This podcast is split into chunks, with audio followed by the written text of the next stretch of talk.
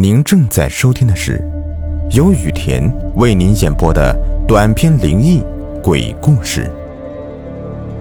本节目由喜马拉雅独家播出。晚上好啊，朋友们，欢迎收听今天的灵异鬼事，我是主播雨田。自从我播鬼故事以来呀，就经常有朋友问我，这世界上到底有没有鬼魂呢？嗯，其实啊，有或者没有，这完全是取决于你自己信或不信。不过呢，最近我特意的在网上给你们找了一些资料，选取了上过香港灵异节目的两则故事。这里面呢，都是真实发生的事情，保证你听完之后要抱抱。嘿，好了，废话不多说了，这第一个故事呢。是来自几年前经常上这档节目做嘉宾的殡仪从业员张生。因为职业的缘故啊，张生经常接触或者听说一些灵异的个案。下面这个案子呀，是张生从另外一位从事跨境殡仪行业，外号叫小肥的口中得知的。话说几年前呢，小肥有一次需要去深圳。给一个年约二十岁的香港籍的男性提供殡仪服务。这位死者呢，我们简称为 Y 先生。他的死亡原因是在深圳的某宾馆内自己割断颈动脉自杀身亡。小飞从死者哥哥的口中得知，这位年轻人非单纯的自杀那么简单，当中更是牵涉了一些令人不寒而栗的灵异事件。整件事起始于一年前的夏天，Y 先生本身正在外国留学。一年前的暑假，他从外国回到香港度假，在某个晚上约了几个好友一起到港岛区的某酒吧娱乐。第二天早上，他的家人接到了医院打来的电话，说 Y 先生正在某某医院，但是没有大碍，需要家属来接其出院。家属到达医院之后。当然要问清楚 Y 先生发生了什么事情。据 Y 先生回忆，昨天晚上自己和朋友们都喝了不少的酒，因为喝醉了的关系，大家都不想回家。于是 Y 先生和另外两名男性朋友在湾仔某时钟酒店开了一个房间，打算在里面休息一晚。半夜醒来，Y 先生觉得自己的酒劲儿已经散了七七八八了，随即就离开酒店，打算回家。路上，在穿过湾仔某条巷子的时候外先生见到一间很老式的理发店还在营业，里面有一个女孩子正坐在理发椅上，看上去应该是理发店的员工。外先生很好奇，于是问她：“这么晚了，还可不可以洗头啊？”女孩微笑了一下，说：“啊，可以。”就这样。Y 先生走进理发店，打算洗个头再回家。就在洗头的过程中啊，Y 先生就失去了意识。到醒来的时候，已经在医院了。中间发生了什么，他自己也不清楚。只是后来从医生口中得知，有路人发现自己躺在路边，并送入医院。奇怪的是，除了脖子的一条红色抓痕，Y 先生身上没有任何的其他伤痕。也没有任何的财物损失。家人听了之后，当然觉得很滑稽，哪有理发店会营业到那么晚的？于是当天就让 Y 先生带路，打算过去一看究竟。到达之后，那条巷子的确是有一间还在营业的理发店，但是后来问了老板，老板却说晚上关门比较早。Y 先生提到那个时间根本不可能还在营业，还说。Y 先生应该是喝醉了，有幻觉。尽管家人觉得可疑，但因为 Y 先生并没有受伤，精神上也没有其他异样，所以这个事情也就不了了之了。大概两个星期后的一天外先生的妈妈正在收拾他的房间，突然发现他的枕头上有许多许多的头发，而且连续几天都是这样。Y 先生的哥哥知道之后，开始隐约的觉得有点古怪，于是偷偷的在其卧室内装了摄像头，打算观察一下情况。当看到拍摄内容的时候，大家都吓了一跳。原来，瓦先生每天晚上都会在睡着之后，突然坐起来，用剪刀剪自己的头发。因深知不妙。而且觉得可能与当晚湾仔后巷发生的古怪事情有关，Y 先生的哥哥于是马上带着弟弟来到一个关帝庙，打算找人帮忙。庙内的一位庙祝说出了个原因来：原来，Y 先生当晚在时钟酒店里面遇到一个女鬼，他喜欢上了 Y 先生。家属半信半疑，但也觉得做一些法事，希望可以请走这位女灵体。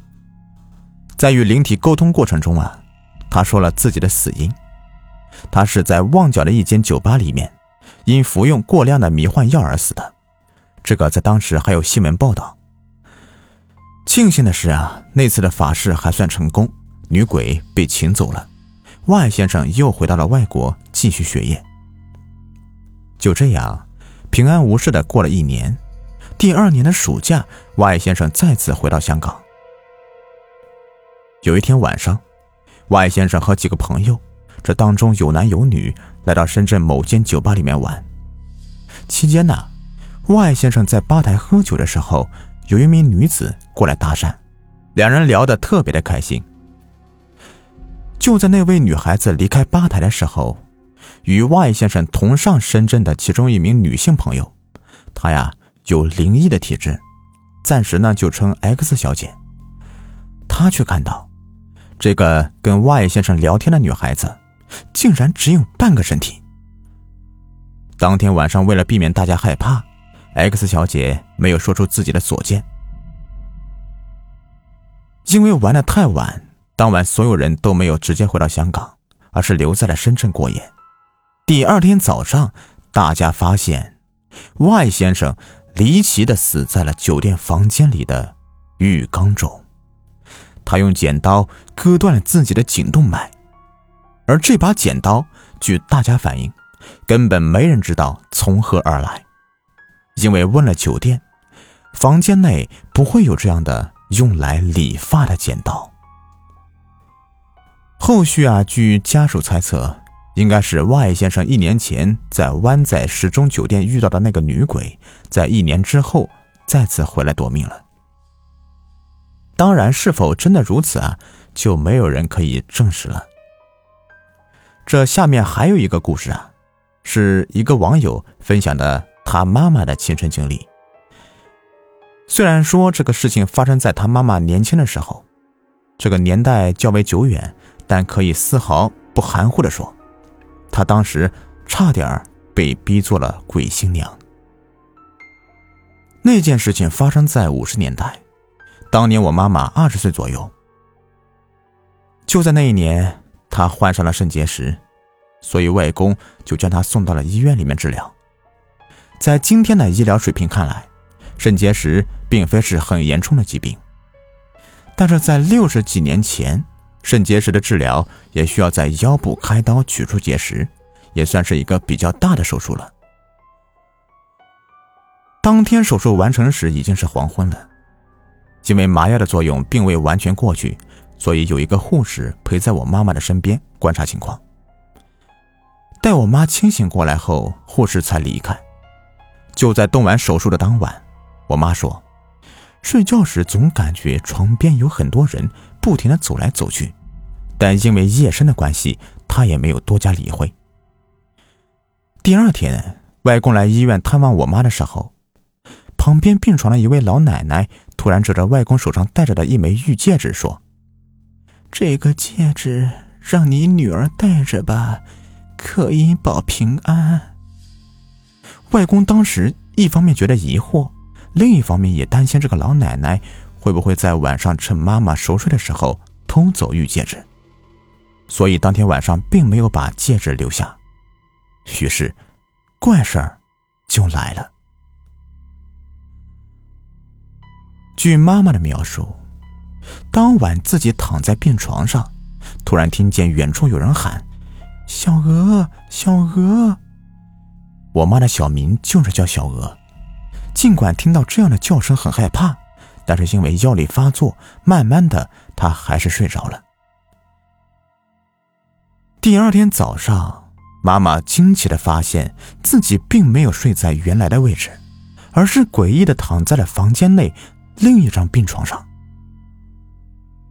黄昏时分，外公来到医院，听完妈妈讲的昨天晚上发生的事情之后，他深觉不妙。于是，马上将手上的玉戒指脱下来，用绳子穿好，让我妈戴在脖子上面。这个时候，旁边病床那位老奶奶又发话了：“我昨天就提醒过你了，如果你昨天按照我说的，把戒指留给你女儿戴着，就不会这样了。但你又怕我偷你戒指，老实说。”我都九十多岁了，还探你戒指干啥呀？老奶奶一边说，还一边摇头。当天晚上半夜时分，妈妈又听到昨天晚上那个声音在喊自己的小名，还说：“该起床了，要穿裙褂了，你要嫁人了。”当妈妈睁开双眼的时候。他看到，有一个穿着古式媒婆衣服的女人，正站在自己的病床边上。妈妈说：“你是谁呀？我不认识你吧？”这是媒婆发话了：“小姐，我是一个媒婆，你现在要起床换衣服了。”这时我妈反问：“什么媒婆？换什么衣服呀？”你现在要嫁人了。快穿上这件新娘衣服吧！听到这里，我妈当然是大惊失色，马上说：“嫁谁呀？你认错人了吧？”对方平静的反问了一句：“你的名字是不是叫小娥呀？”我妈紧张的回答：“我是叫小娥，但但我没说过要嫁人呢。”话音未落。妈妈突然听到一阵滴答滴答的声响，就是古代迎亲那种音乐。而且更可怕的是，她还看到远处有几个没有双腿的人，正抬着一顶迎亲的花轿向自己病床的方向走过来。看到这样的恐怖情景，我妈当然是大叫救命了。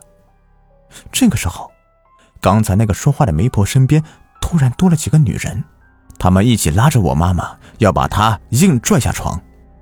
就在他们快要得手的时候，突然传来一声巨响。我妈也好像是从噩梦中惊醒似的醒了过来，并且大叫着。值班护士听到我妈的叫声，当然是跑过来看。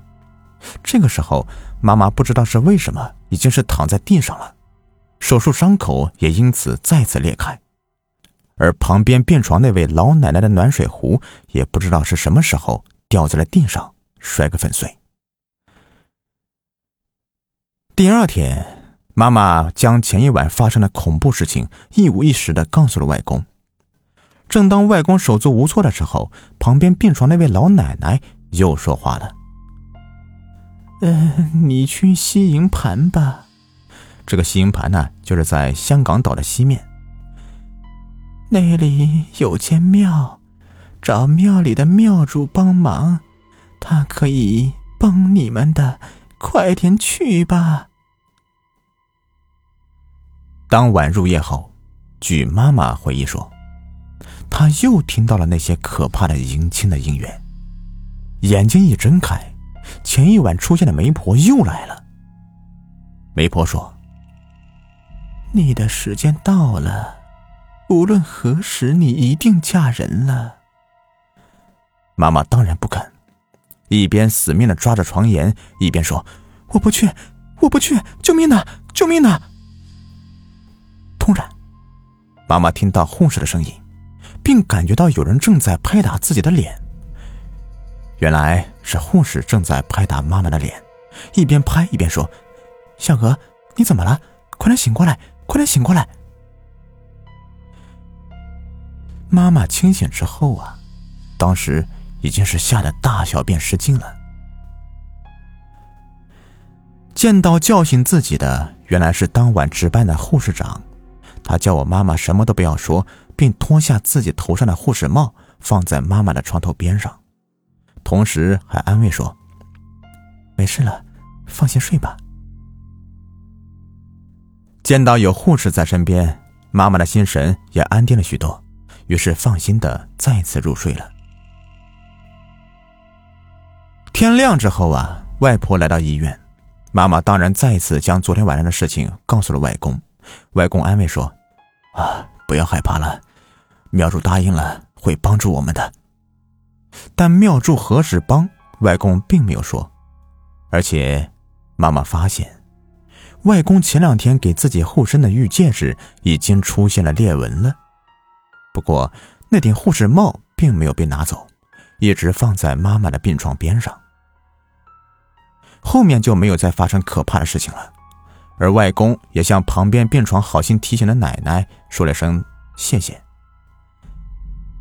妈妈在住院期间也和那位老奶奶成为了好朋友，闲谈之间更发现，原来大家都是在苏州出生的同乡，这样的巧合更加强化了互相之间的亲切感。不久，妈妈痊愈出院，就在办理出院手续的当天，妈妈发现旁边病床那位老奶奶已经不知去向。妈妈担心她是不是出了什么事，当然很紧张的追问护士长老奶奶的去向，但护士长的回答令妈妈非常的震惊。原来，旁边那张病床一直都是空着的，根本就没有安排给任何的病人。好了，以上就是这期节目的全部内容了。接下来呢，我们来看一看上一期节目里面有哪些热心网友的评论吧。夜行的小红鱼说：“呀，终于讲真实的身边灵异故事了。嘿，其实啊，这就好像是吃菜一样的，每天都吃同一个菜，时间久了就会觉得没有味道。所以啊，我得多做几盘菜供你们享用啊。说真的啊，这真实故事是挺吓人的。我自己一个人在房间里面，就几只猫陪着。不，不能这么说啊，也许……”我的屋子里面已经坐满了人了。嘿嘿嘿好，还看到有小耳朵说啊，我下载喜马就是为了听雨田讲故事的，上次没找到，我就把喜马给卸载了。嘿，其实啊，这位朋友啊，教你一个简单的方法，你可以点个关注呀。呃，下面还有好多网友鼓励我，让我加油的，我就没有一一的回复了。在这里统一回复一下吧，我肯定会好好努力做节目的，并且呢，在这里跟你们保证啊，这个专辑我会一直免费的开放给你们听，并且会持续的更新的。接下来呢，我还会上架一部长篇小说，到时候呢，还请大家多多支持啊！好，感谢您收听今天的灵异鬼事，我们下期再见。